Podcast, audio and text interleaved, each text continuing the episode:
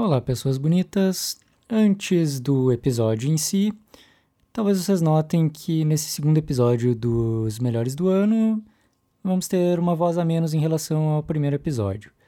Isso é porque o Caio Coelho não participou da gravação de hoje por motivos pessoais. Talvez ele volte aí no futuro, não sabemos. Mas caso alguém esteja preocupado, tá tudo bem com ele, então não precisa se preocupar tanto. Então é isso, vamos pro episódio de hoje.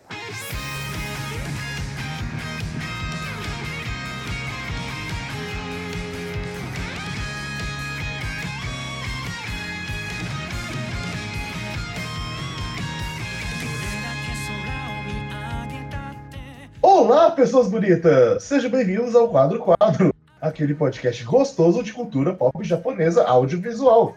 Eu sou Jean, vulgo estou aqui com Gabriel Guerreiro. O que é a pior cobra peçonhenta que tem nesse site. Que isso! Começa assim já. Vitor Hugo. Olá. Eu não sei o que falar depois do que o Guerreiro falou agora. Falei a verdade. Zé Veríssimo. Com muita dificuldade para colocar outros animes que as pessoas já não tenham colocado na listinha. E daí nós vamos dar continuidade ao nosso Awards.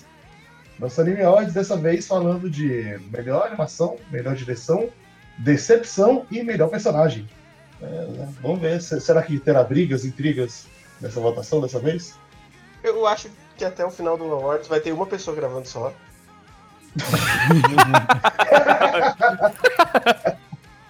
Veja bem. Não duvido. Caralho, o, o, o- o Vitor fica puto aqui e sai. Próximo. Droga, Demon Slayer não ganhou, seus bostas. Começou com menos um, no primeiro episódio já virou menos dois, tá, tá indo bem. Uhum. Mas, enfim. Vamos lá para as votações? Vamos ver o que, que vai dessa loucura aí que estamos fazendo.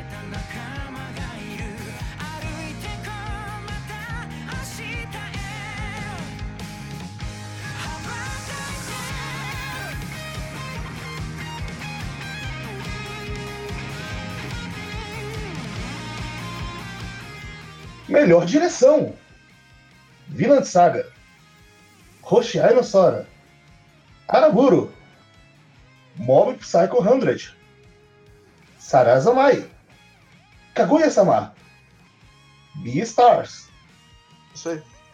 A gente devia ter pegado o nome dos diretores, mas a gente não pegou. Peço perdão. Eu poderia colocar os nomes dos diretores depois com a magia da edição, mas eu acho que não vai dar porque tá meio corrido. Então, vai ter pelo menos no post. Bora então para a apresentação mais detalhada dos candidatos.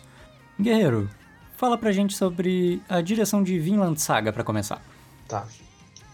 Uma coisa que eu gosto da direção de Vinland Saga é o quanto ela trabalha com, com o cru. Então, ele não usa muito a trilha. Ele, ele gosta de deixar o momento alongar. Eu acho que uma cena que é muito boa pra referenciar isso é a cena do massacre na vila, que tá nevando e aí ele vai, deixa o, o personagem que vai ser morto dar um longo discurso com a câmera focada nele, ele deixa o pacing acontecer, ele não precisa ficar cor- entrecortando 400 coisas, brilhando na tela. Preste atenção, por favor. Ele sabe que você tá prestando atenção, ele dá o, o tom que a narrativa precisa. E algumas cenas ele faz melhor que o mangá, outras cenas o mangá faz melhor. Tem um meio que um perde-ganha ali.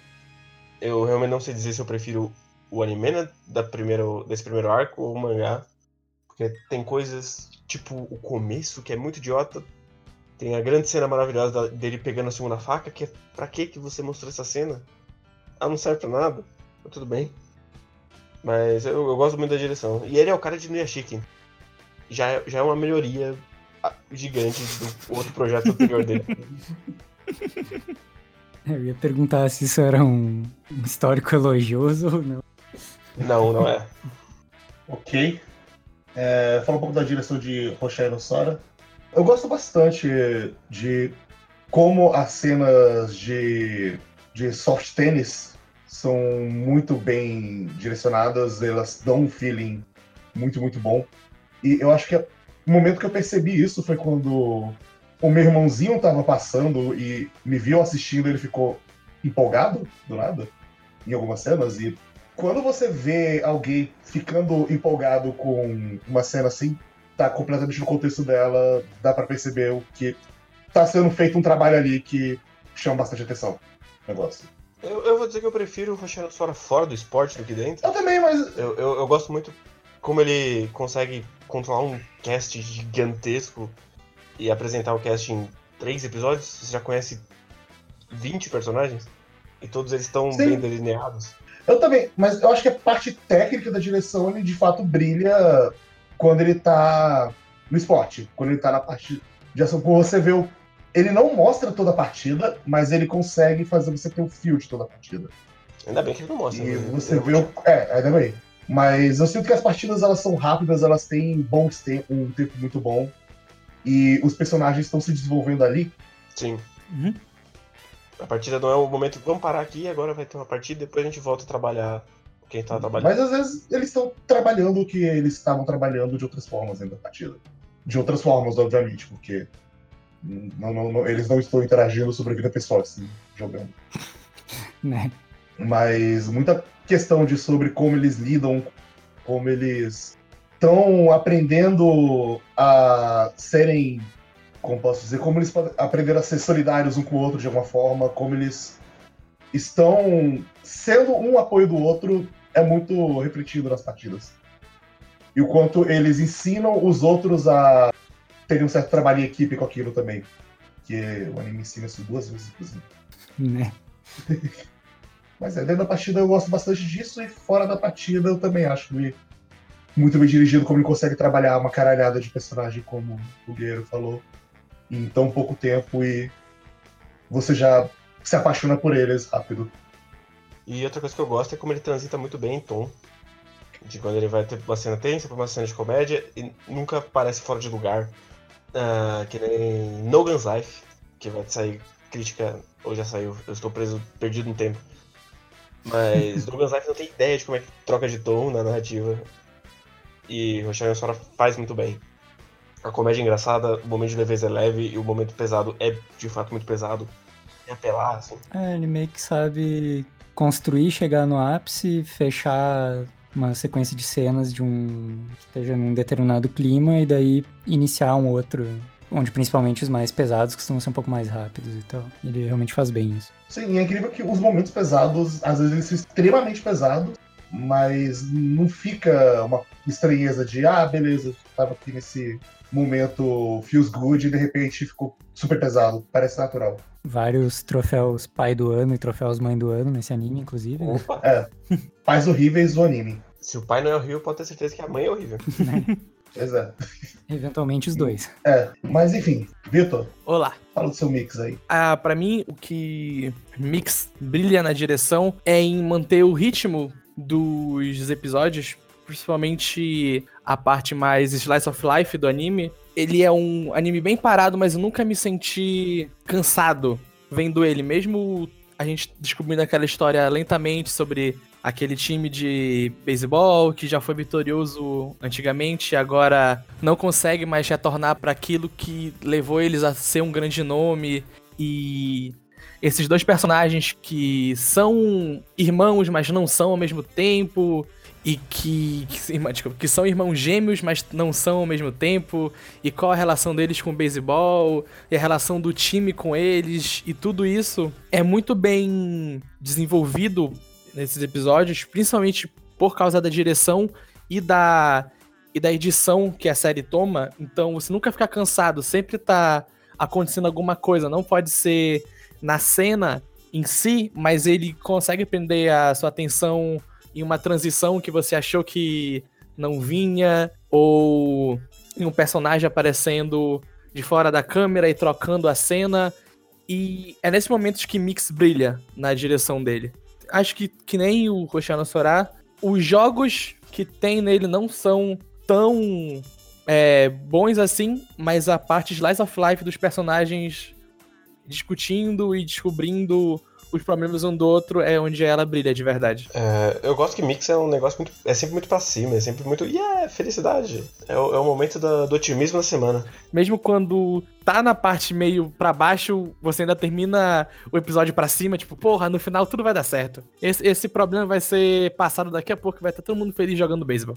Sim, e eu, eu gosto das brincadeirinhas de edição câmera de vídeo, que ele tem aquela estática pra trocar de ambiente.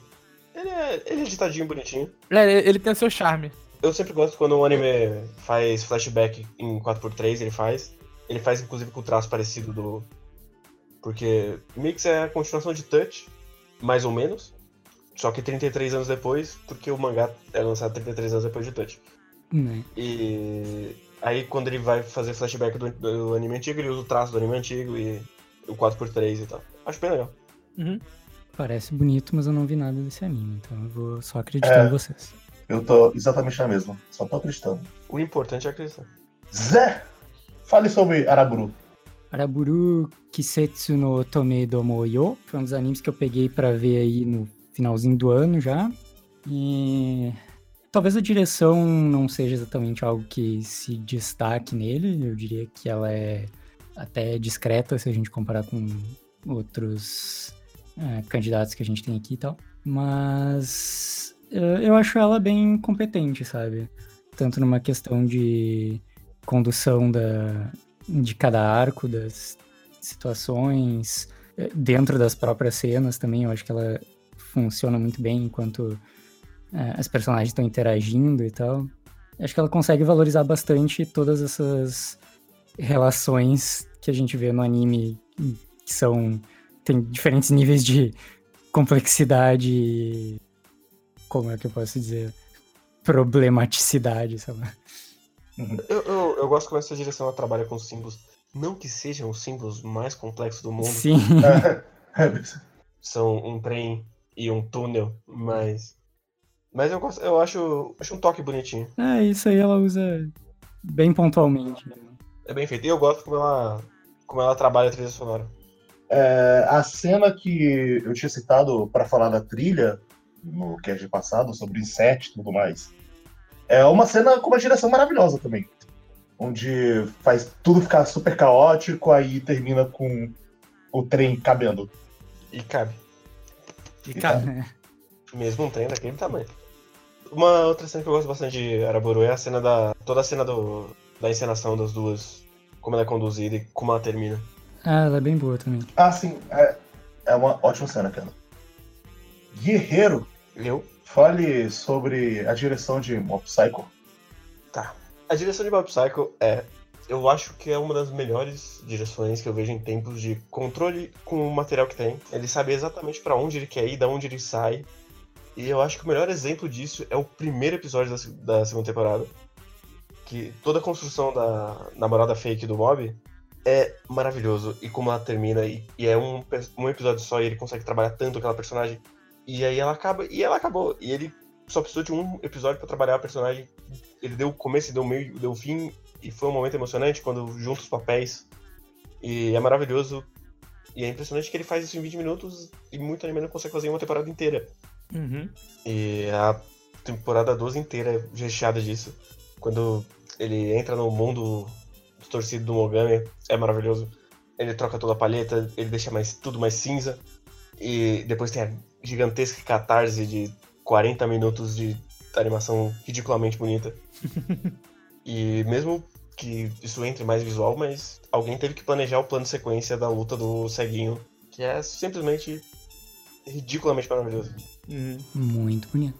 Para mais detalhes, ouçam o quadro quadro algum número recente aí. 43, 43. 42, 43. Algum número recente. Vamos ver aqui. Parecia uma convicção tão boa. Deixa eu ver aqui. 41, olha. Exatamente. Errou! tá.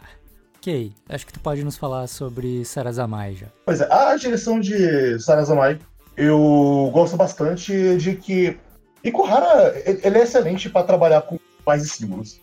Eu gosto muito de como ele faz aquele. A, a, a dancinha dos capas em vários episódios e quando não tem na mesma frequência você sente falta. Ele sabe exatamente o tempo de parar aquilo. Eu gosto de todos os símbolos que ele coloca ali na hora. Ele. Eu gosto também como ele é uma coisa super confusa, mas ele não é aquele confuso que deixa você afastado, e sim aquilo que te deixa mais Ele é intrigado. confuso, mas ele não é aleatório. Exato. Deixa instigado a entender o que tá acontecendo. É, ele te deixa instigado. Você vê aquilo acontecendo, você fica confuso, mas ele te instiga a tentar entender por que as coisas estão acontecendo daquele jeito e te engaja mais na história. Ao contrário de algumas coisas que só são confusas e você fala, cara, que coisa aleatória e para de ver. Ou você fica mais afastado. E eu gosto que no ano das dancinhas ele tem a melhor dancinha, que é a dos policiais. É verdade. Uhum. E é outra dancinha que vai ter no todo episódio e quando ela deixa de ter, você sente muita falta. E ela dá uma retomada no final e o momento de retorno à dancinha é um excelente momento. E eu não lembro mais o que eu falei do, no podcast. Mas eu gosto muito como. É, é a vida, né? É, flashback é sempre uma bolha. E aí depois ele fecha esse simbolismo no final com o Thor se jogando da ponte e lembrando as coisas. Então ele, ele fez esse simbolismo e ele vai jogando, depois ele amarra tudo no final. Não precisava, mas fica melhor por ter feito. Assim, é, e eu também gosto de todos os cenários quando eles estão de capa. E eu gosto que ele basicamente fez um tokusatsu, então todas as lutas são exatamente a mesma luta. É, É literalmente a mesma luta. Só muda o poderzinho do monstro e o resto é igual. Inclusive quem cai em pé e quem cai deitado. Mas eu gosto muito daquela, daquela cena na fábrica também, eu acho maravilhosa. É uma ótima cena mesmo. Mas acho que é isso, né? Sim. Podemos passar pro próximo? Uhum. Vitor, fala pra gente sobre Kaguya-sama. É, eu gosto bastante da direção de Kaguya-sama, principalmente por como ele consegue adaptar o tom de comédia que é totalmente diferente no anime do que é no mangá. São mídias diferentes, então o humor de, de um não vai funcionar no outro. Então ele pega aquilo e ele muda, ele corta coisas que iam só deixar uma piada muito estendida, ele adiciona coisas pra deixar as piadas mais engraçadas e ele também de quando ele tem que cortar, quando ele tem que deixar, quando tem que simplesmente mudar alguma coisa, quando ele tem que criar uma coisa exclusiva pro anime para fazer sentido aquela piada que ele tá construindo. E principalmente como ele usa o audiovisual para contar aquela história. Não é uma um Ctrl C, Ctrl V de um mangá de comédia. Ele realmente pega aquilo que tá lá e adapta pra gente conseguir pegar o melhor disso no anime. Um exemplo de um anime que eu acho que não consegue fazer isso é o Assassination Classroom. Sim. Ele é o anime é basicamente um Ctrl C, Ctrl V do mangá, pelo menos as partes que eu consegui ver, e não funciona tão bem quanto no mangá, porque lá ele tem uma certa liberdade pra fazer coisas que não funcionam no anime. Enquanto no Kaguya a direção ela consegue pegar isso e adaptar e melhorar uma coisa que já era boa no mangá para animação. Ele senta dois bonecos um de frente com o outro, pensando e ele não faz ser a coisa mais chata do mundo. Já é um ponto. É, exatamente. ele, ele sabe que aquilo funciona no mangá, porque você tem o seu ritmo de leitura, mas em um anime onde você vai ter aquela sketch por uns 5 a 7 minutos de dois personagens sentados conversando e um tentando fazer o outro se declarar, ia ficar só muito chato. Então ele tem que dar essa mudada, tem que dar uma acelerada, colocar coisa e tirar coisa pra tudo ficar do melhor jeito possível. Uhum. Sim, eu concordo. E ele. Eu, eu gosto muito como ele, ele re- fica repetindo temas. A, a Tika ela tem o tema dela, o, o menino que sai correndo, que eu esqueci o nome dele, ele tem o tema dele. Esses temas eles vão, vão se repetindo e vão evoluindo em cima do outro durante a temporada toda. Então, mesmo que os personagens em si não tenham um grande arco, tem um Uhum. arco narrativo que engloba toda a temporada Sim. de Kaguya. O- um bom exemplo disso é o arco do, do relacionamento dos, dos dois, do menino e da menina que ficam procurando conselhos amorosos com a Kaguya e com o presidente. Eles não são personagens principais, mas você vê que eles estão tendo uma evolução durante toda a temporada e que as coisas que a Kaguya e o presidente e os outros podem estar aprendendo, mesmo que devagar, eles usam pra ajudar esses dois a terem um relacionamento saudável. né? Ainda que os conselhos sejam bem bizarros às vezes. Mas no final deu certo de algum jeito. então tá Não é? tudo bem. É que no fim das contas, se um lado quer e o outro também, né? Eventualmente. Mas eu- ia ser bom lembrar que ele é o homem que dirigiu Kaguya, ou que ele dirigiu Hakugo, e ele conseguiu Uhum. fazer um anime aceitável dentro do estúdio Jin, que tá as traças. É, é verdade. Não é? Dei, dei amor para ele. Dê um abraço. Mas dito isso, Beastars, e a direção de Beastars, né? Então, a direção de Beastars, eu acredito que ela se vale muito de ele ser um anime é, inteiro produzido em 3D CGI.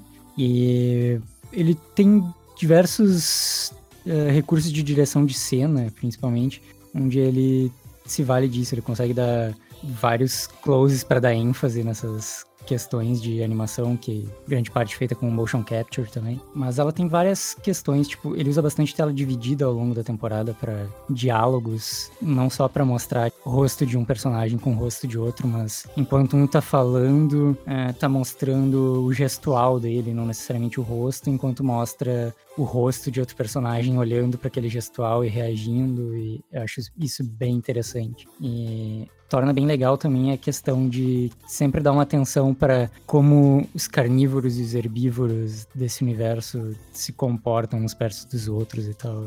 Acho bem interessante esses momentos. Fora que num momento, num momento não, num plano mais geral assim da direção, eu acho que ela funciona bem também em todos os aspectos dela. Ele não é um, um anime que se valha de tantos tipos de é, de mood diferente, assim. Não tem tanta comédia, sei lá. Não tem tanta. é, tem momentos de ação, mas são menores, assim. Mas todos, todos os momentos dele são, são bem construídos, assim. Tem um momento de início, uma construção, um clímax, e eles se fecham direitinho, e ele sabe trabalhar todas essas questões. E esses momentos de ação que ele faz é tudo muito bem dirigido também. Desde o primeiro episódio, quando. É o Uhum. primeiro episódio, eu acho, quando o Legoshi ataca a. Tá raro. Raro.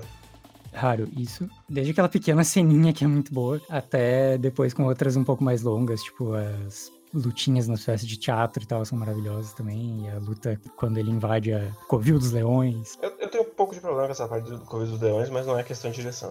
A minha suspensão de descrença deu um. Sim, é sim. Eu também. Rapaz, De repente virou. Virou um Battle Shonen aqui. O que que aconteceu? Pois é. Achei que ia ser de outro jeito. segunda temporada, estamos aí. Uma coisa que eu gosto bastante e eu achei bem ousado é esse anime ele tomou a decisão de adaptação de a gente vai sacrificar algumas cenas e vai ruxar outras, deixar bem mais acelerada essa parte pra tentar fazer uma direção com que esse primeiro arco que o anime conta ser um arco mais fechado, porque a estrutura de arco da Paro da mangaka é uma estrutura que não é uma coisa fechadinha, ela deixa muitas coisas abertas e só vai indo, só vai indo, só vai indo. Então é muito difícil você conseguir colocar o linear de, de onde começa um arco e de onde termina o outro. E eles terem feito alguns sacrifícios na adaptação foi justamente pra você assistir essa primeira temporada e sentir que foi fechada uma coisa. E eu gostei bastante do resultado. E outra coisa que eu gosto é sempre que ele usa uma, uma animação diferente que não seja o CG normal. É sempre maravilhoso, tipo o flashback do, do Louis. Ah, sim. o- Nossa, o flashback do Luiz é muito bom. As mudanças que ele faz. Eu gosto também como eles animam algumas partes de simbolismo, como o da escada rolante. Eu gosto. Eu gosto de alguns momentos que você entra na cabeça do Legoshi e você tá vendo a cena pelos olhos dele enquanto ele tá pensando. Uhum. Sim, eu, eu gosto. Eu acho que às vezes tem narração demais, mas no geral ele é bem utilizado. Bom, são essas as nossas indicações. Sim. E aí vamos começar as votações. Tem algum que alguém sente que já rola ser, ser cortado? Eu diria que dá pra cortar mix. Eu também, dá, dá pra cortar assim, não tem problema. Bom, Ele se é bom? vocês disseram, eu acredito em vocês, porque eu não vi. Assim, ele é, ele é uma boa direção, mas ele é uma boa direção. É uma boa. Tem coisa aqui que é, tá muito acima do bom. Sim. Então, se não vai cortar agora, vai cortar depois, então meio que tanto faz. Uhum.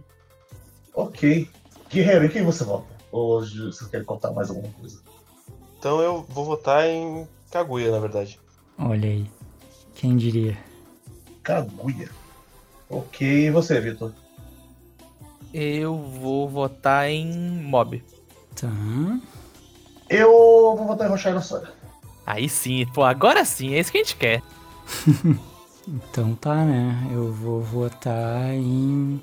Eu vou votar em mob também. Ok, Agora- vocês decidam aí o segundo e terceiro lugar. Ah, eu voto Kaguya pra segundo. Também. Então, tá pronto. Foi mais fácil do que eu achei que ia ser. É, olha só. Então, Mob primeiro lugar, Kaguya segundo e Rochelle Sora terceiro. Acho justo. Um bom pódio. Sim. Olha aí, nin- ninguém ficou puto na primeira eleição. Não. Mas até aí semana passada também. É. não. Calma, Calma que tem mais. calma que ainda tem mais três categorias pra deixar bem puto. Triste que não coube nosso querido Sarazamai no pódio, mas fazer o quê? É verdade. é verdade. Poderia, mas também não. Não, não, foi, não, não houveram absurdos dessa vez. É, infelizmente não pode ganhar todas. Dito isso, e a animação de. Vamos, vamos falar de- das animações agora. Animações. Que bom gancho. Ótimo gancho. Gostei. Animação, galera! Vamos falar de animação. Uh! Falando de animação, vamos falar de animação. Yay!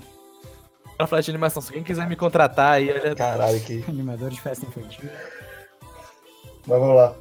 É, e os indicados para animações são Vinland Saga, Beastars, Kimetsu no Yaiba, Carole Tuesday, Sarazamai, Roshai no Sora, Mob Psycho 100, Kaguya-sama. Fale sobre a animação de Vinland Saga, guerreiro. O que eu mais gosto dessa, dessa animação de Vinland Saga é a constância dela. Porque é um trabalho de 25 episódios. E a Witch, ultimamente, ela faz, tipo, uma cena maravilhosa e foda-se o resto da temporada. Foi assim, as duas últimas temporadas de, de Shingeki no Kyojin foram exatamente assim. Eles fazem uma cena Ó. do Levi cortando todo mundo e aí todo mundo com cara de papelão depois. Aquela cena demonstração, assim, pra mostrar pro patrocinador. Olha, né? esse é o trabalho do nosso estúdio. Aí não mostra os outros três horas de anime, que são os bonecos de papelão. É, não mostra o, o, o gigante colossal que é feito de PlayStation 2. Aquela coisa maravilhosa. Ai, meu Deus do céu. Mas eu, eu gosto que Vinland Saga não é extravagante, mas ele se mantém constante até o final. As lutas do Thorfinn são sempre maravilhosas. E ele gira a câmera com gi- girando ambiente. Não sei se vocês viram a cena dele enfrentando o Thorfinn na ponte. Sim, sim. Sim. Que ele Sim. roda tudo a câmera. boa. É maravilhosa. Melhor luta até onde eu vi. Sim.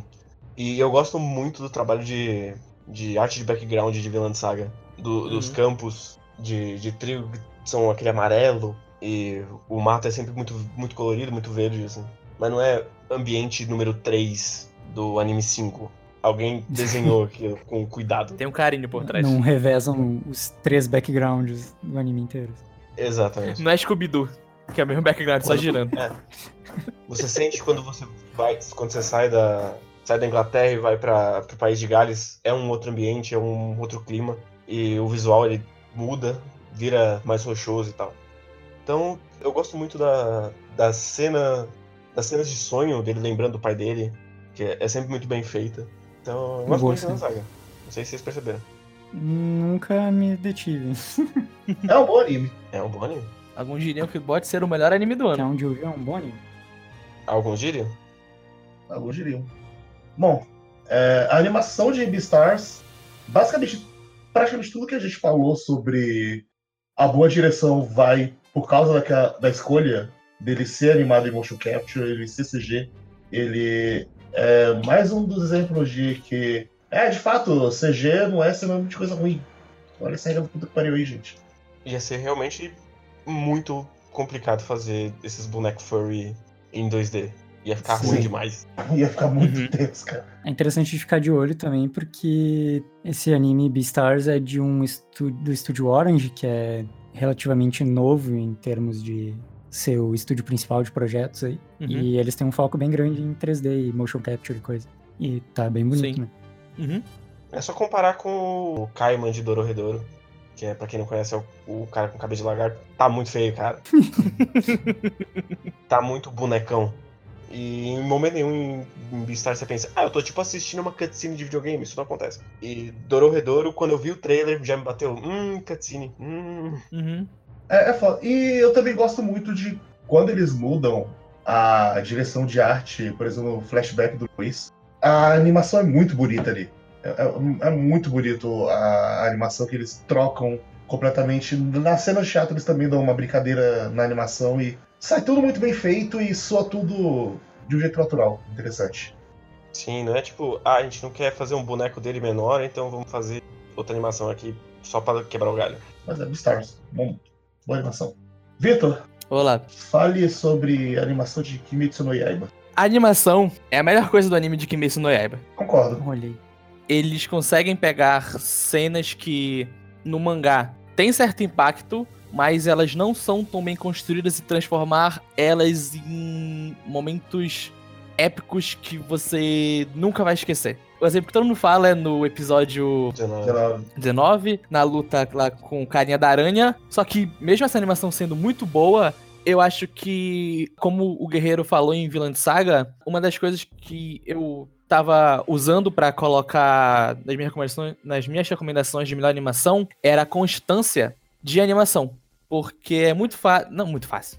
É querer diminuir o trabalho, mas a gente vê muitos animes onde um episódio é o episódio bem animado da temporada. Eles pegam o esforço e depositam em um episódio ou em uma cena que é muito importante e vai ter um peso muito grande dentro do anime. Nessa primeira temporada de Kimetsu no Yaiba, a gente tem uma constante muito boa entre os episódios. Eu tava revendo agora o começo com a minha namorada, que ela veio passar um tempo aqui em casa, e é impressionante como desde o primeiro episódio, mesmo pra mim sendo o episódio mais fraco que seja de animação, ele já tem uma boa uma boa qualidade que só vai subindo no decorrer da série.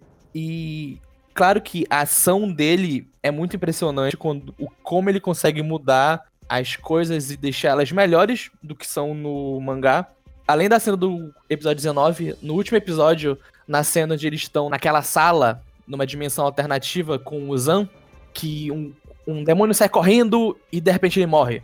No mangá são é uma página, duas, e tipo, você não sente o que o autor tá querendo passar. Quando você vê no anime, você sente exatamente o que era para aquele personagem estar naquela, naquele ambiente, estar perdido e não saber pra onde virar, não saber sair de lá e do nada ele morre. A animação consegue passar mais coisas que o mangá. E é um ponto muito positivo pra animação de Kimetsu. E além disso, eu acho que as cenas do dia a dia, não, quando não tá na ação, elas também brilham muito porque mantém essa qualidade. Então, mesmo sendo uma cena mais bobinha, dos personagens só se divertindo e interagindo um com o outro, aquela qualidade da animação se mantém, não fica como o Guerreiro falou de Attack on Titan, um papelão andando de um ponto ao outro. São realmente os personagens andando e conversando um com o outro.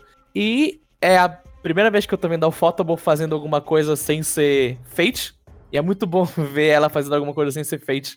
E vendo que eles conseguem usar tudo aquilo que eles aprenderam nesses anos que eles ficaram com a franquia é, colocando em outro anime. É interessante também que, no sentido da constância que tu falou, que ainda por cima é o primeiro projeto mais longo que eles pegam, assim, sem uma pausa no meio. Tipo, Sim. de dois cursos sem ser, num, sem ser quebrado no meio, assim. Sim, foram 26 episódios direto. Sim. Dito isso, eu acho que os momentos em que ele deixa o traço hiper simples pra comédia funciona melhor no mangá do que no, no anime. É, no anime pra mim ver. funciona bem. Eu, eu senti uma vibe de que eu tava voltando a ver anime em 2005. Senti, mas não da forma negativa que nem foi com Tower of Justice Dex. Foi até meio nostálgico, na real.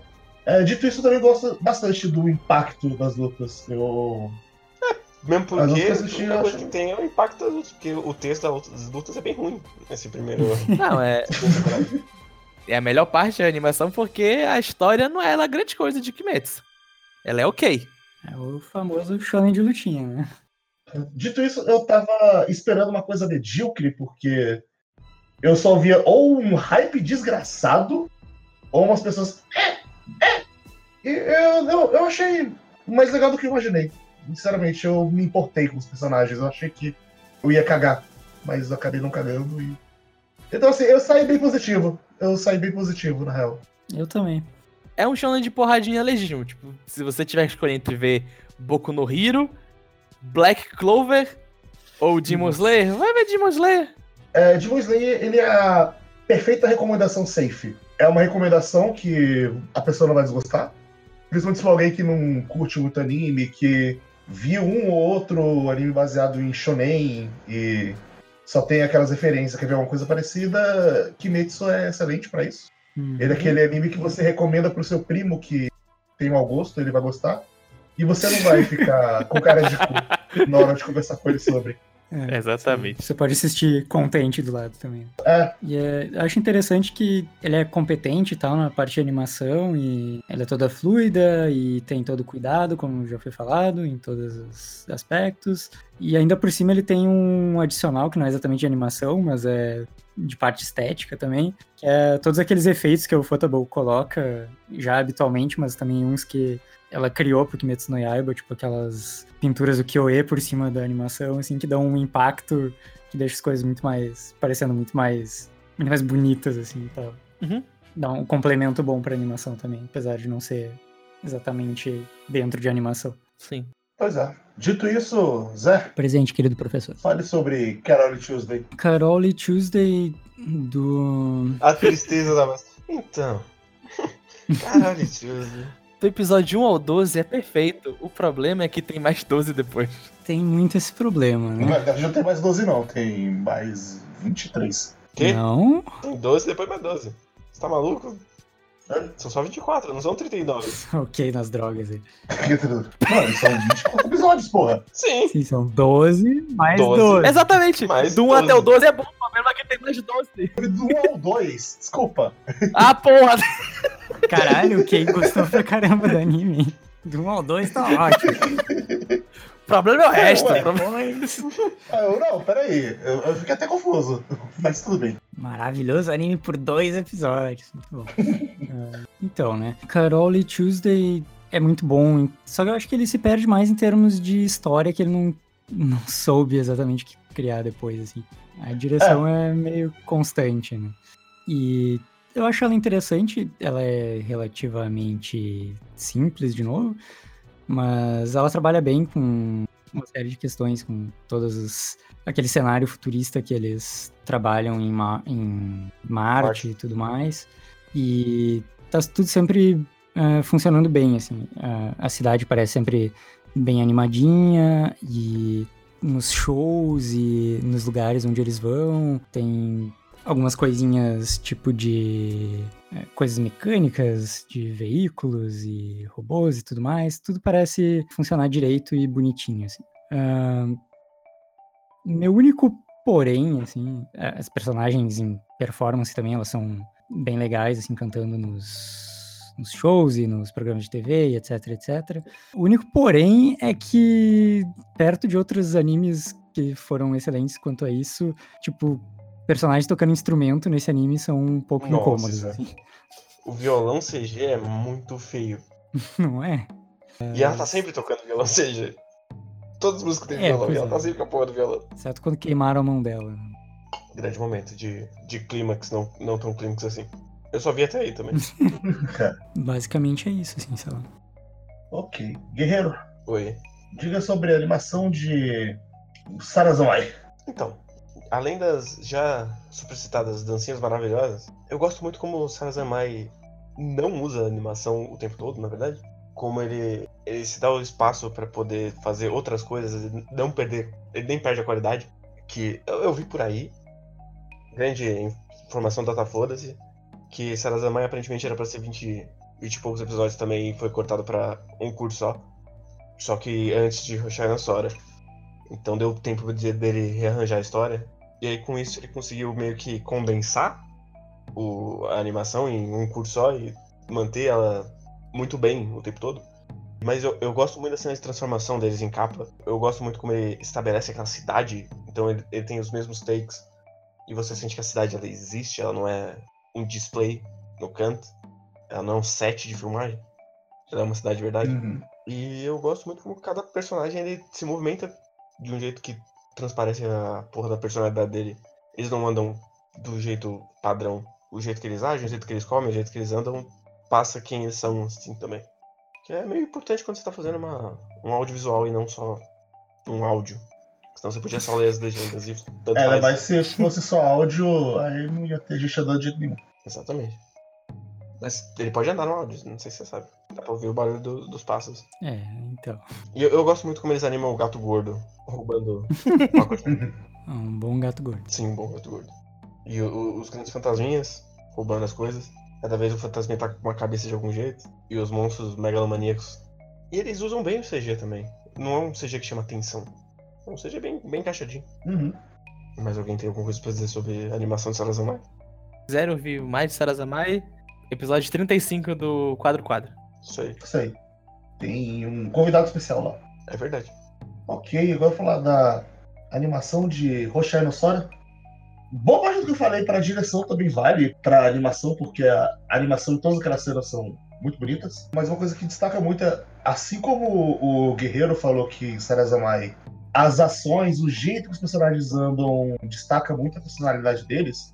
Eu sinto que tem muitos trejeitos, muitas formas de que eles demonstram a personalidade de cada personagem na hora que eles interagem entre si, na hora que eles fazem cada gesto, referente à forma com que eles estão pensando, na forma que eles agem.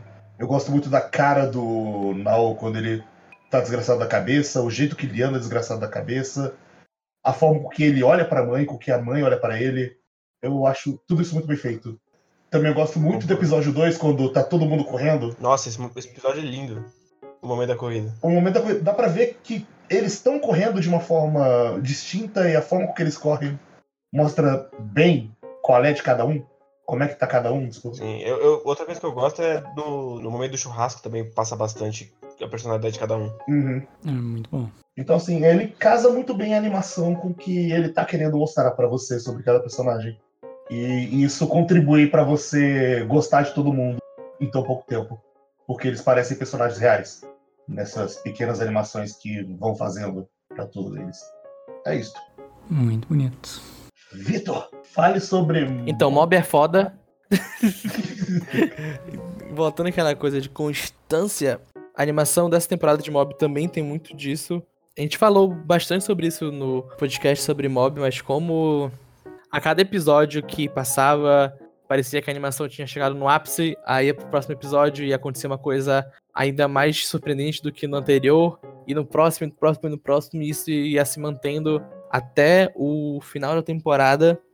Eu também gosto muito como eles conseguem misturar técnicas de animação diferente e mudar o estilo, o estilo do anime para demonstrar os inimigos, os seres sobrenaturais que eles estão enfrentando. Então, tem fantasmas que são desenhados de um jeito, tem monstros que são desenhados de outro, e os poderes são feitos de um jeito, e cada poder é diferente, tem sua, sua animação e, seu, e sua cor e sua textura diferente, para no meio da ação desenfreada você conseguir identificar de quem é cada poder o que é. Muito importante quando é um anime de ação, querendo ou não, de lutinha.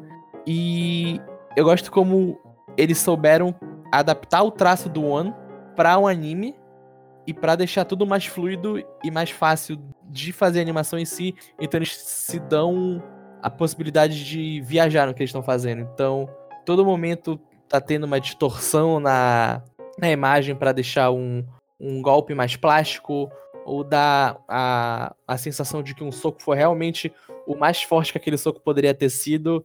E Mob tem essa constância até o final. E tem vários momentos que você fica tipo, caralho, velho, é, agora acabou. E eles conseguem superar no próximo, no próximo, no próximo. E isso também é aliado com a história dele, que pra mim a parte mais impressionante de Mob é que a animação ela ajuda muito a contar a história do anime. Então, não a animação não tá só sendo bonita e deslumbrante porque ela pode ser. Ela tá sendo desse jeito pra acrescentar alguma coisa na história dele. Uhum. Eu só discordo que ela seja constante, porque ela se mantém num bom nível durante todo o anime, mas ela tem uns momentos de show-off dela, tipo, na penúltima luta lá e tal. Uhum. A, a sequência do, da luta com o Ceguinho, Isso. como a, gente, como a gente falou no podcast, se você escolher tipo, a melhor cena do ano, com certeza que ela ganharia. Porque o que eles fazem naqueles. Eu, eu não diria que ela é uma, uma animação constante, ela é uma animação crescente, na verdade. Uhum. O que eles fazem naqueles 5 ou 7 minutos daquela luta é muito impressionante. Sim. E provavelmente não vai conseguir alcançar alguma coisa assim na terceira, Uhum. talvez vindoura temporada. Sim. No episódio de Mob tinha me prometido que ia ter uma terceira, agora já virou uma dúvida. Né? Agora o Guerreiro falou: não, vai ter terceira. Cravado. Tem material pra ter. Lamentável, lamentável. Bom, tá prometido, tá prometido. Tá prometido. Se não tiver, eu vou lá e faço ter. Exato. Guerreiro vai animar a terceira temporada de Guerreiro Novo Diretor. Zé, fale sobre a animação de Kaguya-sama. A animação de Kaguya-sama. Kaguya-sama é um anime muito animado, na verdade. Nossa senhora. Ai, meu Deus do céu. É, Então, essa foi o Awards. Tchau, gente. Desculpa. Não. Ah, tá bom. Kaguya-sama, ele tem uma animação bem competente para fazer as suas diversas sketchzinhas. E ela funciona muito bem para animar tantos personagens fazendo coisas mínimas enquanto conversam na sala do diretório acadêmico, quanto quando eles estão viajando e pensando em Andando de bicicleta. é, também. Mas também enquanto eles viajam na maionese, e quando a Tika tá comendo lamen, e quando ela tá dançando. E eu diria que essa é uma animação constante, parafraseando o, anima- o companheiro Vitor, e que funciona bem pra todos esses momentos, assim. E gosto muito de Kaguya-sama também por causa disso. É, eu Uhum. concordo. Eu gosto principalmente da, da maravilhosa cena dela comendo lamen. E toda a tensão. Se ela vai colocar ou não a pimenta. Uhum. E aí ela coloca a pimenta. Grande momento. Highlights de 2019. Sim. Ok. Votações. Tem algum que vocês acham que vai ser eliminado? Eu. Carol Tuesday. É, eu ia ia falar falar. Carol Eu ia Tuesday. falar Carol Tuesday também. Ok, a não ser que o Guerreiro vote Carol Tuesday, ele tá eliminado. O Guerreiro tá puto demais com violão pra conseguir. Guerreiro desistiu. Tá vendo? Mais um saiu. Até o final vai ter só um, realmente. Cara. É, eu não tenho nada contra tirar a Carol Tuesday. Ok, então. Carol Tuesday tá, tá cortado. E em quem você vai votar, Guerreiro? Porra, eu sempre começo uma desgraça. É, eu vou votar em Mob. Ok. Tá? Vitor, em quem você vai votar? Eu vou votar em Mob. Olha aí. O mob tá forte. É porque ele fez o melhoramento corporal. Veja bem. Eu voto em mob também. Eu votaria em Bob, mas a gente precisa de um segundo lugar, não é mesmo? Mas você pode votar em Mob aí todo mundo escolhe o segundo e o terceiro, não, não tem problema. Tá bom, eu voto em Bob. Pronto, ó, Mob, unanimidade. É isso que a gente queria. Eu só quero deixar bem claro que Mob ganhou direção e animação. Animação. É animação, sim. Obviamente, porque é Mob. Se tivesse um outro prêmio pra character design, Mob ia ganhar também. É. Talvez, não sei. Já. Ok, segundo lugar, vamos lá. Guerreiro, o que você acha que é o segundo lugar? Olha, segundo lugar, peraí. Tá- Essa tá difícil mesmo. Tem umas, umas três escolhas aqui que eu queria colocar em segundo lugar, então eu não sei. vai botar outra pessoa aí, vai. Você, Vitor, quem, quem é o segundo Eu. lugar do seu coração? Eu voto em Demon Slayer. Você, Zé. Yeah. Tá difícil, hein? Umas coisas bem animadas, né? Eu vou votar em. Eu vou votar em Demon Slayer também. Ok. é, Eu. Rapaz, Tá difícil. eu vou de Roshai. Ok. então, sobrou eu, né? Uhum. É. Eu vou votar em de Saga, peço perdão. Eu preciso, preciso pelo menos Ok. um checkzinho. Então agora eu e o José decidimos o segundo. Terceiro. Uhum. O terceiro, desculpa. O mundo é Demon Slayer. Eu voto em Vilã de Saga. Oh boy. Então tá. Eu ia votar em Roshai no Sura. Pode botar no chão fora. A gente argumenta aqui. A gente pode começar o argumento. O argumento vai ser pro terceiro e não pro Pois é, né? Eu não vi é, Vinland Saga inteiro. Mas eu gostei Eu achei Hoshai no Sora mais interessante pra anime de esporte do que Vinland Saga como anime de lutinha. Mas Vinland Saga não é um anime de lutinha. Não é só um anime de lutinha, mas eu diria que é a parte onde eles mais se diferenciam um do outro, que um é uh, na parte da ação, que um vai mais pro lado de lutinha e o outro vai mais pro lado de esporte, que é onde eles mais se diferenciam em animação, eu diria. Mas, tá, eu, eu abro mão de Rushai no Sora, então, só pra não alongar demais, porque não era um... eu não abriria, mas tudo bem. Olha, olha, a gente tem, a gente tem aqui, olha, uma decisão.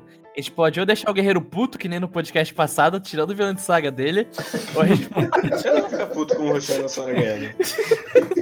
Se tivesse Fate aqui, eu ficaria puto, mas não tem, então... Coloca Fate. Eu troco o voto pra você. então acho que fica de saga em terceiro. Ok. Ok. Então, vamos falar antes de falar o prêmio de personagens, porque é um prêmio com spoilers, então a gente vai deixar. Por último, para quem não quiser ver spoilers, só sair. Mas vamos falar das nossas decepções. Guerreiro. Oi. Por que Price of Smiles te decepcionou? Então, o bom de, dessa decepção é que ela tem um, um, um texto da época que acabou Price of Smiles é, é, é uma tristeza, assim. Porque ele come... Eu fui assistir e não dava nada, né? Lá. Anime de breca, eu tenho que, tenho que assistir, tá no contrato. Aí eu fui assistir, pô, o primeiro episódio foi legal. Beleza. O segundo episódio foi legal. E aí o terceiro foi menos. E o quarto, e o quinto. E ela foi descendo, mas precisava terminar. E aí é assim. ele é um episódio de. Ele é um anime de 24 episódios, só que ele tem 12. Só que ele devia ter 24. Então, são. Esse sim é o caso do. Os dois primeiros foram bons e depois os outros 24. então ele conta duas histórias socadas uma em cima da outra, não dá pra entender nenhuma nem a outra. É, o final da, da história, a mensagem é: guerra é ruim. E é só isso. Hum. Eu acho maravilhoso. Bom. Ainda bem que nenhum outro anime de mecha falou dessa, dessa temática antes na vida. Né? Muito refrescante. E é muito triste porque é a Tatsunoko, e a Tatsunoko ela vem fazendo coisas novas quando ela sai da tumba a cada 10 anos. Não é? Ela fez, fez Gatchaman, fez o, o Kacharn, e aí ela fez Price of Smiles. Bela conclusão de trilogia. Assim, dito isso, ela também fez o. Caralho, qual é o nome daquele com a. Que é o Doronjo? É. Qual é o nome daquele quê? Yoro no Yateman. Yoro no Yateman que tem primeiros episódios Ah, maravilhosos e ele cai. então não é a primeira vez que a Tatsunoko faz isso, não.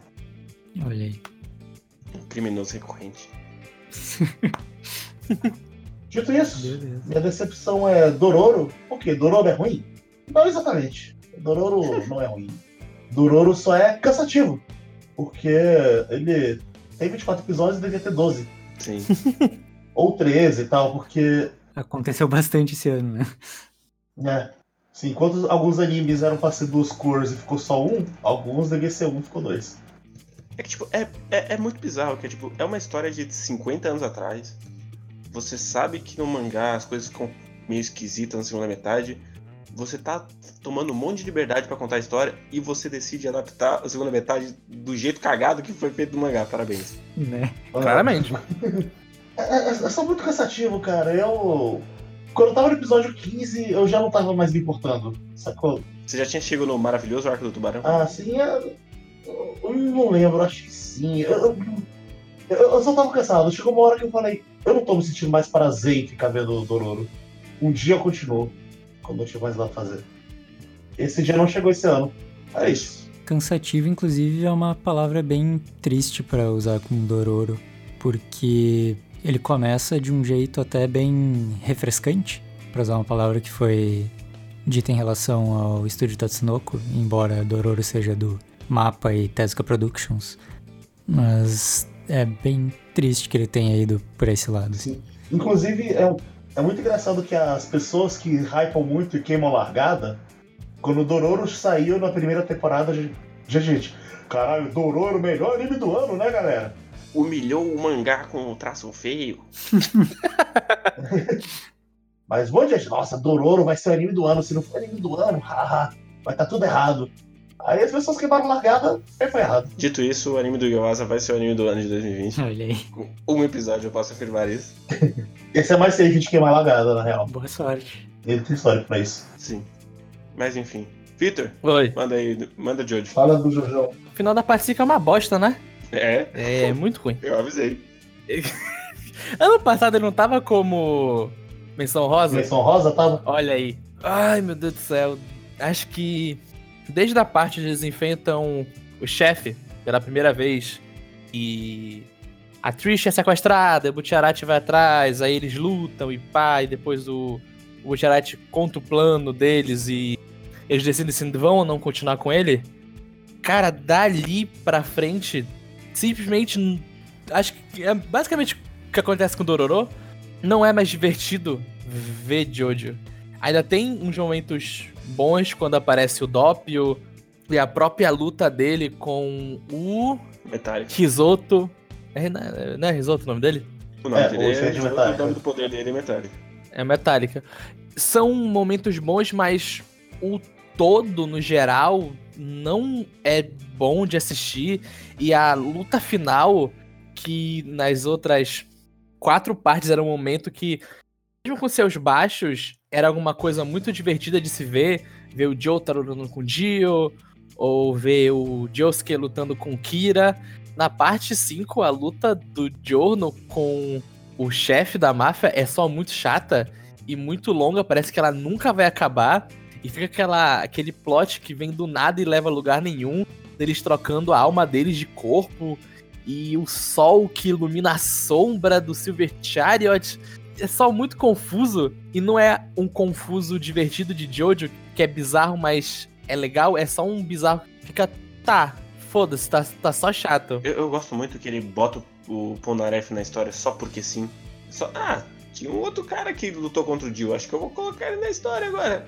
É isso. tudo do Polnareff é muito. Ah, tem esse cara aqui da parte 3. Vocês lembram da parte 3? É divertido, né? Olha aqui ele. Tipo, ah, é o Polnareff, foda-se. Eu gostava dele na parte 3, não na parte 5. Onde ele tá numa cadeira de roda, não consegue fazer nada. Que todo o epílogo da parte do passado, explicando que. Não, não, não, galera, vocês entenderam errado. Essa temporada é sobre destino, tá bom? Não, não, não. É sobre destino. Desde o começo, pessoal. Vocês não sabiam que era sobre destino. Deixa eu contar aqui pra vocês quando Jesus apareceu na vida do Butcherati e ele falou que ele ia morrer, mas ele não deixou ele morrer. E tipo, ok, é sobre destino e tal, e é, é só muito chato. Eu acho engraçado que quando eu botei Dimensão Rosa, eu tava achando que eles iam ou colocar esse flashback antes, ou eles iam colocar partes dele ao longo da primeira e segunda parte do anime pra ficar mais bem encaixado, porque eles estavam trocando a ordem de alguns acontecimentos. Eu falei, ah, vocês estão trocando a ordem de acontecimento, estão tomando essa liberdade? Eu imaginei que eles iam tomar também a liberdade de fazer isso pra quando chegasse ali soar mais natural. Mas não, não fizeram não. E eu acho muito bizarro que eles trocam de lugar os, os flashbacks e depois eles deixam um eco do flashback no lugar que ele tava antes. Então eles fazem um mini flashback assim, que Uhum. era onde o flashback tava originalmente no mangá. Então pra que que vocês mudaram de lugar se vocês iam usar do mesmo lugar de novo? Caralho. Uhum. E uma das minhas críticas da parte 3, que ela era episódica demais, na parte 5, ah, eu prefiro muito mais a parte episódica, porque são tantos personagens que ele apresenta do, na do nada, né? Toda a gangue do Butcherati, ela tem que ter uma lutinha pra você entender o que eles são e qual o poder deles. Que a parte episódica ela tem um sentido narrativo pra você entender como esses personagens lutam e como eles interagem entre si. Que quando eles vão hum, mais depois dessa metade ter mais lutas, fica só muito chato. E Eles não, o Mista. o Mista, né? Claramente. Que ele é o único boneco que importa nessa parte. E o Bruno? É verdade. Eles dois são, tipo, o, o que me levou até o final da parte 5. Porque se fosse pelo Giorno, eu tinha dropado muito cedo. Que é isso, o Giorno cura as pessoas. E o Giorno cura as pessoas. Sabe quem também cura as pessoas? Ray Skywalker. Fica com essa. Mas, tipo, a parte 5 é tão ruim que eu tava de saco cheio da abertura com o poder do vilão. Eles repetem umas 5 vezes aquela porra e eu já tava não aguentando mais aquilo. Que é um- uma das partes no, na terceira e na segunda. Na terceira e na quarta temporada. Que, tipo, caralho, a abertura mudou, que legal. Aí na quinta, porra, a abertura mudou. Caralho, né? Mudou. Porra, já tá cinco episódios com essa porra dessa abertura mudada. Acaba essa luta. A luta interminável. Nossa. É muito ruim. Pior parte de Jojo. Horrível. Vejam. Eu- eu- o, diabo, o, o Diabo é um personagem muito merda. Nossa senhora. Caralho, o Diávolo é horrível. Nossa. O Doppio, quando ele apareceu, tava, porra, é agora. Olha esse vilão carismático. E ele deve. Não, aí é um cara bombado. Eu- Que tira a camisa e salta o cabelo. Esse é o único momento bom do Diabo, é ele tirando a camisa atrás da pilastra.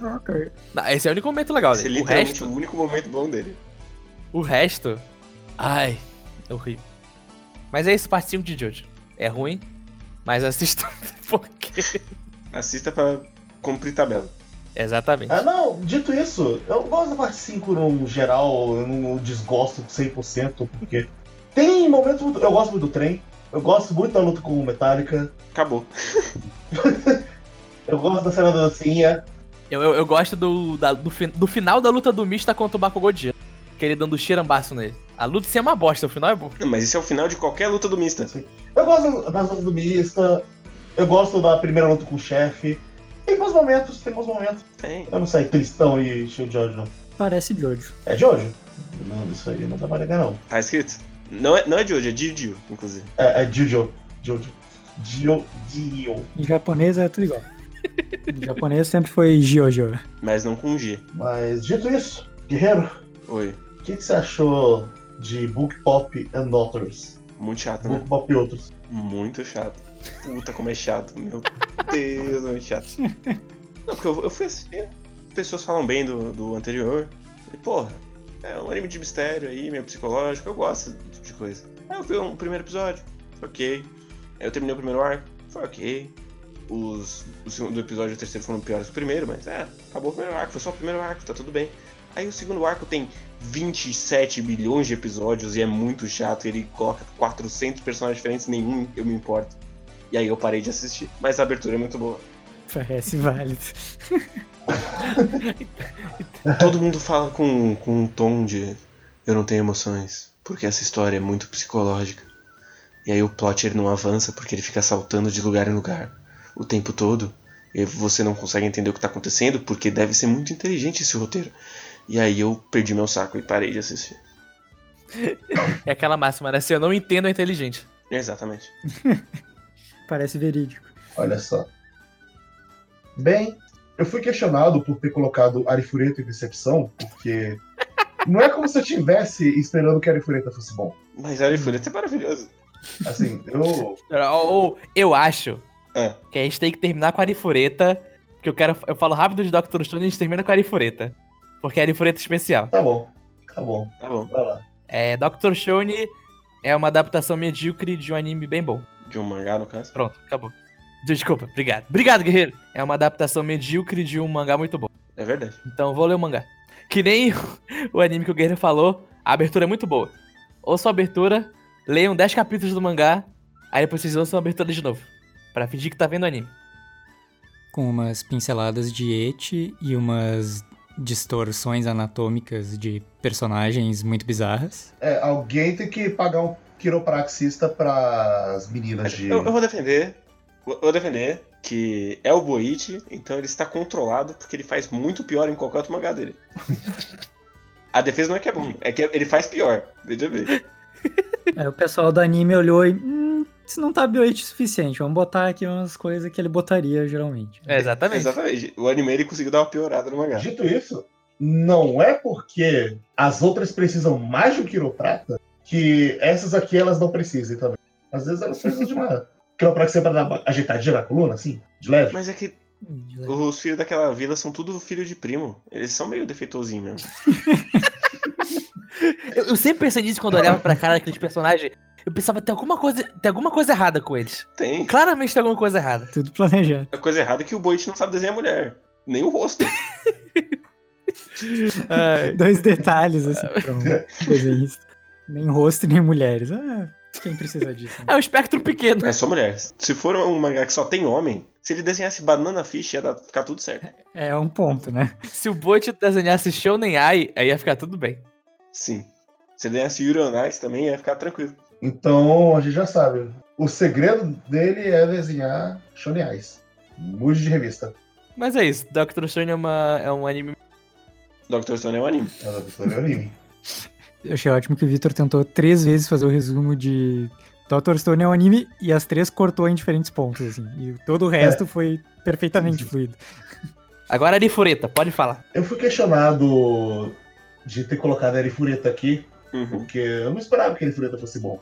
As pessoas falavam que ele era maravilhoso ironicamente, como falam com obras muito aclamadas, como Miles of Destruction, Sim, pupa. como Wonder Momo, Pupa. Mas assim, eu, eu sinceramente, eu esperava uma coisa medíocre. Eu esperava, Você terminou? não. Um erro. Só fica melhor. Lamentável. Eu esperava uma coisa mediana, sacou? Ah, beleza, é uma história ruim, com uma animação super medíocre, meia boca, e nossa, que merda, né? Perdi meu tempo. Mas assim, o Pedro, um dia, ele comentou, eu não lembro aonde, se foi no grupo Quadro Quadro, se foi em outro grupo, de que a coisa mais covarde que uma pessoa pode fazer quando tá analisando uma obra é chamar ela de genérica, porque não mede esforço nenhum e é uma coisa preguiçosa. Bom, Arifureta é genérico, porque ele não merece nada mais do que a minha preguiça e covardia. Como que não? que isso, cara? Ele, ele, ele faz CG e ele não coloca textura no CG. É maravilhoso. Parece os Parece polígonos ótimo. de Nintendo 64, cara. É maravilhoso. É lindo. Ele me chocou em cada episódio. Ele vai ficando pior. e pior. Até ele enfiar uma barra de ferro no cu do dragão e esse ser a resolução de um arco. E é sério. É, é. Parece um ótimo anime. E o dragão vira uma peituda. E a peituda tem. gosta de sadomasoquismo. E entra pro grupo. Maravilhoso. Top demais. Cara, personagens. O personagem principal é uma coisa Ed, genérica, horrível. A, a animação é horrível, parece o sticker animado do Telegram da Mihara-chan. Sim. Só que Mihara-chan a gente acha fofo porque o sticker é animado. É tipo, é uma pessoa que decidiu fazer o sticker animado lá bonitinho. Não é um anime com orçamento. Não é? Cara, é muito bom. Ele... Eu não sei qual foi o braço que ele perdeu até hoje, porque tem cena que ele tá com um braço perdido, tem cena que é o outro. Maravilhoso.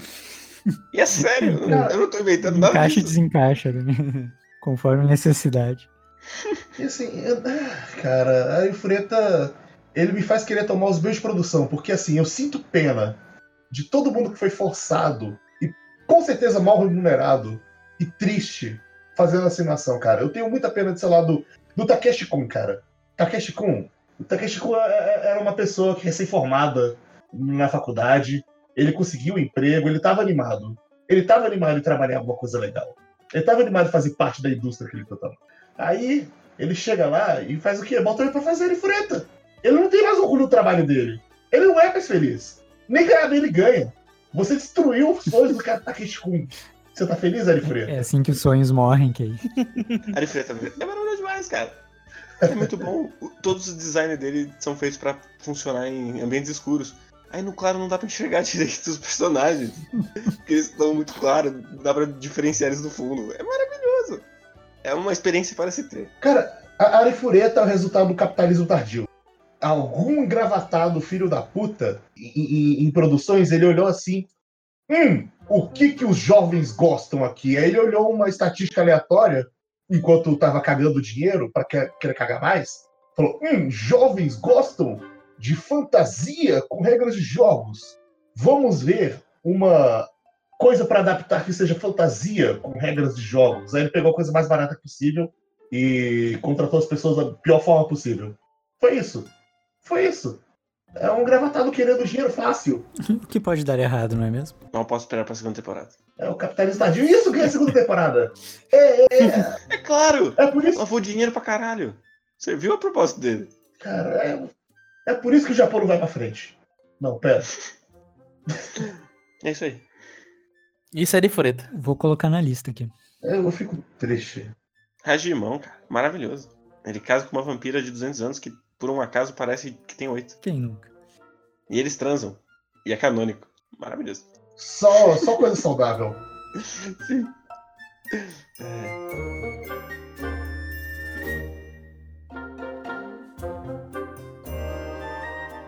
Ok, passado as decepções, agora a gente vai falar sobre personagens. E caso você não tenha visto os indicados, a gente vai ter que falar com spoilers por aprofundar os personagens. Uhum. Então, caso você não queira spoilers, pula pro resultado que vai estar no tempo aí que o Zé falar na hora de editar. É isso aí. Ok. Então, pessoal, quem não quiser tomar spoiler dos animes a seguir, por favor, pule pra 1 hora, 34 minutos e 25 segundos. E os indicados são Askeladd, de Vinland Saga, o Kujitoi, de Sarazamai, o Mob, de Mob Psycho 100, Nina Sugawara, de Araburu, Legoshi, de Beastars, Kakeru, de Run the Wind, Onodera Kazusa, de Araburu. Então esses são os personagens dos animes que eu já ia falar. Guerreiro, Eu. fale sobre Askeladd. Certo. De maneira geral, eu diria que esse prólogo ele é basicamente sobre o Askeladd. O Askeladd ele é, o ele é a grande força motriz do prólogo de Vinland Saga, que, por contexto, os 24 primeiros episódios são o prólogo de Vinland Saga. Então, o Askeladd, esse cara que ele nasceu no, no mundo viking, ele é filho de uma escrava com um grande senhor de terras, e por isso ele odeia os vikings. Mesmo assim, ele lidera os vikings. Então ele tem todo esse conflito já instalado nele. Mas tudo muda quando ele conhece o Thors, que é o, o pai do nosso querido protagonista. E ele vê o, o, o homem que luta sem a espada. Porque um guerreiro de verdade não precisa de espada. E porque toda a questão do Askeladd é que ele, ele quer alguém pra servir. Porque ele quer destruir o- os vikings. Mas não no sentido de matar todos. Ele quer destruir a cultura viking de pilhar e estuprar. Então, pra isso, toda a história dele é ele buscando alguém que ele consiga levantar um rei. E ele queria que fosse o Thors, mas o Thors não quer ser rei e aí ele tem que matar o Thors. E basicamente o resto da história é ele meio que se culpando por ter matado o cara que ele achava que era o cara certo, enquanto ele cuida de um jeito meio bizarro do filho do cara, num, num bagulho meio Que tá louco por vingança. é, num bagulho meio, meio pai, meio rival, em que ele, ele tem que adestrar o filho do cara porque ele foi exatamente o caminho contrário do que ele devia. Mas aí no meio do caminho ele encontra o Canute, que é o nosso querido maravilhoso príncipe, segundo príncipe. E aí ele decide que o Canute vai ser o rei de verdade. E todo o caminho dele é o caminho da autodestruição. Ele basicamente perde tudo durante a temporada de, de Vinland Saga até o final, onde ele. Spoilers. Ele morre. E ele não morre de um jeito maravilhoso, ele não morre de um jeito dando a vingança que o protagonista quer. E a morte dele termina o personagem dele e começa tanto o personagem do Canute, que vai mudar muito daqui pra frente, quanto o personagem do Thorfinn. E os dois são amplamente mudados por ele e são moldados por ele. O, o caminho que eles vão seguir é o que o Askeladd criou pra eles. E eu gosto ele é um, um personagem com tom de cinza, que é de verdade tom de cinza. Não é tipo o nosso querido é, Herói do Escudo, que é Eu sou o Ed e eu sou moralmente dúbio, mas o meu protagonista é muito bonzinho no fundo. E, não, ele é, ele é um escroto. Se ele precisar matar centenas de pessoas, ele vai matar. Se ele precisar matar uma vida inteira, ele vai matar, foda-se. O que importa pra ele é o resultado. E a história deixa que ele seja um filho da puta. Ela não precisa passar a mão na cabeça dele o tempo todo, porque senão o público não vai se conectar com ele. Ela consegue fazer um, um personagem de fato com várias camadas. Olha aí. Uhum. Concordo com tudo isso que você falou. Bem, agora falar do Kujitoi, do Sarazamai. Eu gosto de como ele é um anti-herói wannabe Uhum. e aos poucos ele. Você percebe que ele é um personagem que ele tenta se afastar das pessoas, ele tenta quebrar conexões, que é o ponto principal da história, porque ele tá preso na conexão com o irmão dele e ele não consegue se livrar daquilo, que é algo claramente tóxico e faz mal. E eu gosto muito de que ele é um personagem que ele tá sempre dúbio, ele tá sempre naquela coisa de eu tenho que ir embora daqui, só meu irmão importa, foda-se, mas aqui não é quem ele é. E a história consegue trabalhar muito bem isso e eu gosto muito de que ele faz muita merda e no final ele de fato paga por essas merdas. Sim, eu gosto muito que ele de fato paga pelo, pelas merdas que ele faz. E ele paga de uma forma bem dada, tipo, não é. Ele não tenta mascarar nada, é bem cru, e cru de um jeito bom. E termina numa nota positiva, mesmo depois dele pagando tudo. Tipo, ah, pode acabar da pior forma possível, mas depois disso pode acabar sendo tudo bem. Vamos ver isso aí. Então, eu acho que ele é um personagem que simboliza muito a mensagem de Sarazamai e me deixou feliz com isso. É isso aí. É, eu, ele é o meu personagem favorito de Sarazamai, Uhum. tranquilamente. E eu, eu gosto como ele vai mudando, assim. Realmente, ele muda gradativamente, ele vai cada vez mais saindo da, da sombra do irmão. Mesmo que ele mesmo não perceba que ele tá saindo da sombra do irmão, ele claramente tá cada vez mais se importando com os amigos do que com vender maconha. Uhum. Ele tá mais preocupado em virar um capa do que vender maconha. Porque essas são as duas opções na vida dele. Eu acho ele o mais interessante também dos personagens do Sarazamai. Dos três. É. E Ele é o que eu mais compro os problemas e os dilemas dele, assim. Que os outros, de certa forma, são, são bem estranhos, assim. Eles, são eles mesmos construindo umas coisas bizarras. Uhum. Enquanto no caso do Toy, é, é- realmente a vida ofereceu umas coisas bem difíceis pra ele lidar, assim. Ele é basicamente uma criança que lida de uma forma relativamente convincente e vai amadurecendo ao longo do anime. Sim, é, enquanto os outros é muito mais sobre. É um monte de problema que veio da cabeça deles. Uhum. Eles não conseguiram lidar e foram criando uma bola de neve. Ele não foi privilegiado e ele tomou essas decisões por causa disso. Vitor, Olá. fale sobre Mob. Nessa segunda temporada do Mob, a gente continua acompanhando o crescimento dele, entendendo como usar os poderes dele, entendendo como se relacionar com os amigos, como se relacionar com o Reigen. E eu gosto muito de como isso acontece no decorrer da temporada e dos episódios que, mesmo não sendo tão descarado, vamos dizer assim, você sente que o mob tá crescendo, como a gente falou no podcast sobre mob. O mob do primeiro episódio da primeira temporada é diferente do mob do último episódio da primeira temporada, que é diferente do mob do primeiro da segunda, que é diferente do mob do último da segunda. Ele sempre tá crescendo. Mesmo que seja de pouquinho em pouquinho, você sente que ele tá evoluindo com o personagem, que ele tá entendendo como se relacionar com esse mundo que ele não se encaixa, mas ele aprende a se encaixar nele. Eu gosto muito disso, principalmente por causa da mensagem que não é sobre você ser o diferente, é sobre você usar a diferença que você tem para fazer algo bom nesse mundo. Então, ele sabe que ele tem um poder e que esse poder torna ele mais forte que os outros, mas ele sabe como usar esse poder para ajudar os outros e não para beneficiar ele mesmo. Ele é um ótimo personagem. Ver ele crescendo durante esses três episódios para chegar no final com ele decidindo ficar do lado do vilão quando ele ia morrer porque ele é o protagonista da história dele é um bom arco para ele. Uhum. Guerreiro, Sou eu. fale sobre a Nina Sugawara de Araburu. A, a Nina é basicamente o mais próximo que Araburu tem de um antagonista. Eu vejo- vejam que eu coloquei dois antagonistas. É, porque eu sou Ed Trevoso. Claramente.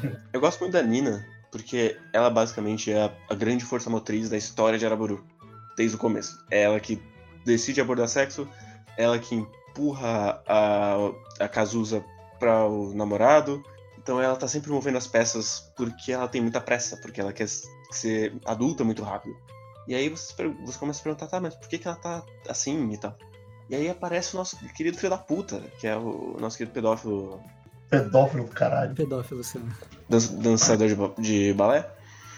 E aí a história ela vai meio esquisita. Porque assim, Araburu ele entra numa linha tênue em muitas coisas. De ah meu Deus, é- é- tá indo pra um lado meio, meio merda. Mas aí meio que clicou comigo que a gente tá vendo a visão dela sobre o pedófilo.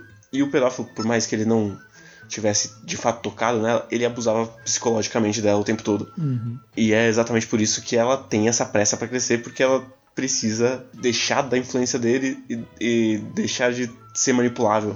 E eu, eu gosto muito que o arco dela não é sobre ela ficar com alguém, não é sobre ela rejeitar alguém também, é sobre ela entender que é, esse cara que eu queria não, não quer, então tá bom, vamos seguir em frente. E ela dá um soco no pedófilo, e é maravilhoso. Só que pedófilos. Na cara. De preferência um pouco antes do que a Sugawara Shi fez, mas É. Quanto mais cedo, melhor. Exatamente. Que me deu muito medo aquela cena. Dito isso, o Guerreiro também gosta muito de forças motrizes, Sim. além de antagonistas. Também. Faz sentido. É, eu gosto muito da Sugawara, me identificava com ela, inclusive, bastante até certo ponto do anime. É, muito eu na idade dela, assim, tipo, fingindo ser mais do que era de verdade e saber coisas que não sabia e tentando parecer mais maduro e tudo mais. E tentando dar conselhos para as pessoas e resolver as vidas dos outros, E não resolve a própria. claro. Mas e eu gosto muito que ela decide, decide apostar e, e vamos aí, vai que dá. Não dá, Ah. mas vai que dá. Pois é. eu, é eu acho uma ela- boa cena de, de confissão, as duas. Sim, verdade. Só que antes ela passa por uns baixos, assim, tipo, meu Deus, Sugawara, o que você tá É. fazendo? Tipo, a cena dela no trem com, com o menino, Sim. Nossa, a cena do trem. Hum, que agonia. Né? Depois tem a cena do pedófilo de novo, nossa senhora. É, hum, que É horrível. fundo do poço. Aí depois ela, ela se redime, assim. É, Sarah Bruno ele tem, ele tem umas cenas de, de agonia bem. que A cena do motel também é, é- me deu muita agonia. Hum, Sim, tem várias cenas que, rapaz... É, ele, ele é claramente o pior professor que existe. Sim. Que ele tomou as piores decisões pra resolver o problema. Rapaz, que, que decisão horrível. O que, que você tá fazendo, cara? Né? Cadê o bom senso? O mínimo de bom senso. É, se você pensasse por mais 3 segundos, você ia perceber que você tá fazendo merda. Cara, decisão. Pois é. Mas eu quase coloquei a menina do cabelo comprido, eu esqueci o nome. É Sonezaki Erika que a gente tava falando. Uhum. Isso. Eu gosto, gosto bastante do arco dela. Sim, inclusive que ela é personagem com um, um relacionamento mais saudável dali. É, só que eu acho ela muito. Eu não coloquei. Eu gosto dela também, mas eu não coloquei na. Eu também coloquei uma personagem de Arabura, mas eu não coloquei ela porque eu acho ela mais caricata, assim. Uhum. Ao mesmo tempo que eu acho ela mais caricata, eu tenho memória de, na adolescência, ver meninas bem parecidas com ela. Então, Ah, sim, é só você pegar qualquer uma que é evangélica que você vai encontrar igualzinha ela. Hum, provavelmente. E eu, eu gosto muito da resolução dela, do. Você não gosta de sair comigo, é isso? Você fica com essa putaria aí? De falar, não, não, vamos fingir que não. É, eu gosto que isso de fato venha assombrar ela. Não é tipo, ah não, tudo bem você só ser um maluco por pureza. E aí e daí eu gosto que depois mostra que basicamente a culpa é da mãe dela. Que é igual. mais horríveis dois. Sim. Não tanto. É. Até porque é, É. difícil, né? É, tipo, No máximo tem uns pais que fazem. deixam as coisas esquisitas. Deixa tudo awkward. Uhum. Fora isso. Mas que e, e, e o, o Legoshi de Beastars? O negócio de Beastars, ele é um dos. Acho que ele é um personagem favorito da série Beastars. Eu espero que sim, porque tu colocou ele Sim, e sim. não colocou outro. Eu fiquei muito pensando muito em colocar, em colocar ele ou não, porque eu tava tentando pensar se as coisas que eu gosto muito dele foram todas de fato mostradas no anime, ou se tem coisas que eu gosto dele por causa do mangá e acabou influenciando, mas para pensar, não, sim, é, ele vai estar aqui. O que ele constrói no anime já é bom o suficiente. O Legoshi, ele é um personagem. Ele é um carnívoro, ele é um predador. Ele tem seus desejos de predadores e ele se renega muito por isso. Ele se reprime o máximo que ele pode. E as pessoas claramente notam a repressão que ele faz por si mesmo e isso acaba afetando muito a forma com que ele pensa, a forma com que ele interage com os outros, o que ele sempre tenta fazer. E tudo o que acontece em Beastars é muito por causa dessa atitude dele. As coisas que o Luiz faz é por causa do.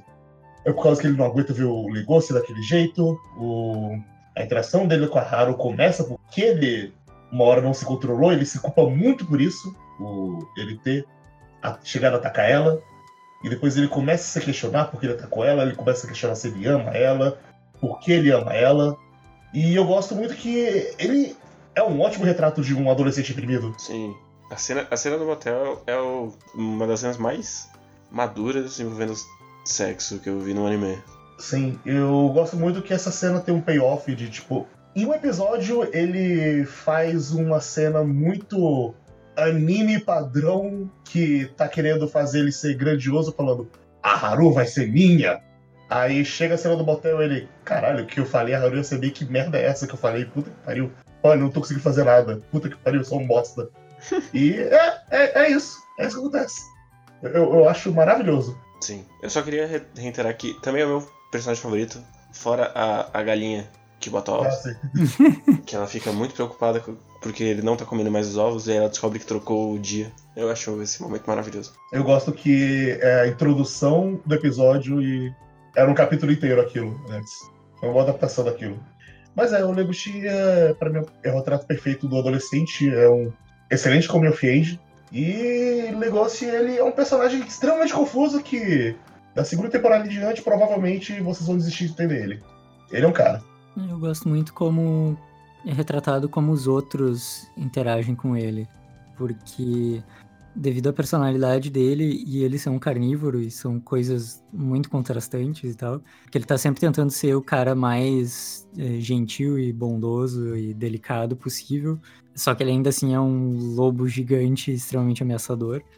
Então, todo mundo interage com ele de um jeito curioso assim, os herbívoros continuam tendo um considerável nível de medo de ficar perto dele sozinhos e mesmo os carnívoros menores, assim, tipo, ele se comporta como se fosse um, eh, um ser mais frágil e, e delicado e tal.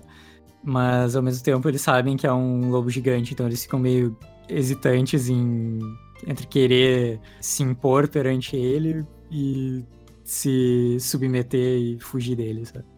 Eu acho bem interessante uhum. esses dilemas. Eu gosto como ele não querer chamar atenção, o que mais faz ele chamar atenção. Aham. Uhum. É, como ele falha miseravelmente em não chamar atenção.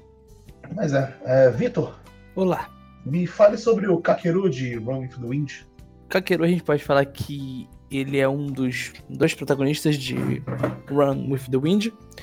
E eu gosto muito do arco que a gente tem não só dele, como de todos os personagens do anime, mas principalmente o dele, porque é uma coisa natural que vai acontecendo durante os episódios. E não é uma coisa rápida. Ele não. Não acontece alguma coisa que ele muda da água pro vinho em um episódio. Tipo. É algo que acontece aos poucos. É algo que ele tem que aprender a lentamente confiar naquelas pessoas do time de atletismo dele e entender o que cada um sente para no final ele poder se abrir com eles e revelar o que tinha acontecido no passado dele. E é bom ver que ele tem defeitos, esses defeitos continuam com ele até o final do anime, dele ser uma pessoa explosiva, dele não saber controlar bem os sentimentos dele, mas que com as pessoas daquele time de atletismo, com cada um querendo vencer o seu desafio e participando daquela corrida com um objetivo, ele consegue superar isso e entender o porquê ele ama tanto a corrida e o porquê ele estava tão triste com a vida quando ele decidiu parar de correr. E isso é muito bom. E eu acho que talvez seja um dos pontos mais fortes de Run of the Wind, que é como ele consegue construir os personagens dele, porque o anime ele, ele tem, vamos dizer, um fim certo, ele vai acabar nesses 24 episódios, então a gente tem esse tempo para ter o desenvolvimento deles e ele sabe exatamente onde ele vai começar e onde ele vai terminar. Então o Kaki ele começa nesse ponto de não saber direito se ele realmente ama correr e por que ele tá correndo e se ele fazia isso só por motivos pessoais, para no final ele entender o porquê ele fazia aquilo, porque ele sentia se sentia tão isolado no time, mesmo ele sendo o ace daquele time na ensino fundamental dele e ele ganhando rivais, ele construindo amizades e ele entende isso no final e ele consegue conquistar o objetivo dele, que é fazer com que a equipe dele chegue entre os 10 primeiros, eu acho que é na corrida principal do Japão no final do ano. Sim, não precisarem fazer nas eliminatórias de novo. Exatamente. E ele consegue fazer isso, e esse era o, objetivo. O objetivo que ele conseguiu abraçar durante o anime. E ver todo esse crescimento, principalmente a parte dele querer se abrir com as pessoas. Como aquilo vai sendo levado durante todos os episódios para só lá no final, quando eles estão perto na corrida principal ele consegue contar pra todos os amigos dele o que aconteceu. E é algo bem humano que a gente tem muito em anime de esporte, é, esses dramas das pessoas é, tendo algum problema, mas muitas vezes soa como se fosse um anime. Mesmo nos bons animes de esporte, às vezes soa tipo, ah, isso aqui ainda assim é um anime de esporte. Mas aqui soa realmente como se fosse uma pessoa que tá é, lentamente é, quebrando seus medos e se relacionando com outras pessoas que têm o mesmo amor por corrida. Uhum. Eu, eu acho uma boa escolha. Dito isso, eu prefiro o, o Heise do que ele, enquanto personagem. O Ryze é o que tá com a perna machucada? É. Ah, sim. Ainda mantendo o ritmo dos Força Motriz. Eu também gosto muito dele, mas o arco dele com, com o antigo treinador, dele, dele ficar puto com ele, ter explodido e dado um soco na cara dele, e como isso realmente acabou com a carreira dele do ensino médio. É, e não só a carreira dele, é, a carreira dos colegas dele, um dele tá ressentido até hoje por isso. É exatamente o drama dele se abrir e dele treinar o, o príncipe pra conseguir correr com ele também. Esses, esses pequenos passos que tem com ele pra no final ele realmente virar um com aquele time, acho que funciona melhor. Não melhor, mas funciona tão bem quanto o arco do, do capitão do time. Uhum. É isso aí. É isso aí. Zé! Muito bem. Então nós temos outra personagem de Araburu, no caso a protagonista, que é a Kazusa. A Kazusa é uma personagem que eu acho bem interessante também. Apesar de eu ter falado que tem uma identificação e tudo mais com a Sugawara Shi também, mas eu acho que a Kazusa ela é a, a mais humana de todas as protagonistas ali, a menos eu não sei se exatamente estereotipada, mas ela é mais simples, mas ao mesmo tempo ela é que tem todas as coisas mais naturais, dilemas e as descobertas, eu acho tudo muito bem construidinho, assim. Ela descobre que ela é apaixonada pelo amigo de infância, muito pela ajuda das outras meninas, e ela é, não é particularmente madura, ela, ela acho que ela é a que fica mais complexada com a história das daquelas literaturas eróticas do clube, ela fica Sim. vendo sexo em todos os lugares. Uhum. E eu acho bem divertido como o anime trata isso o tempo todo. E acho bem interessante como ela lida com diversas situações, tipo pegar o, o interesse romântico dela no quarto lá se masturbando, como ela lida com descobrir os sentimentos dela em relação a ele, a relação da própria Sugawara e não só como ela se sente em relação ao outro menino, mas lidar com os sentimentos dele em relação a ela, em relação às outras pessoas, e os sentimentos da amiga. E tudo isso eu acho, todas essas relações dela são muito bem construidinhas. Por isso que eu coloco então a Onodera na, na listinha. Além dela, claro, fechar o arco de maneira bem legal no fim do anime. Uhum. Uhum. Pois é, gosto muito dela também.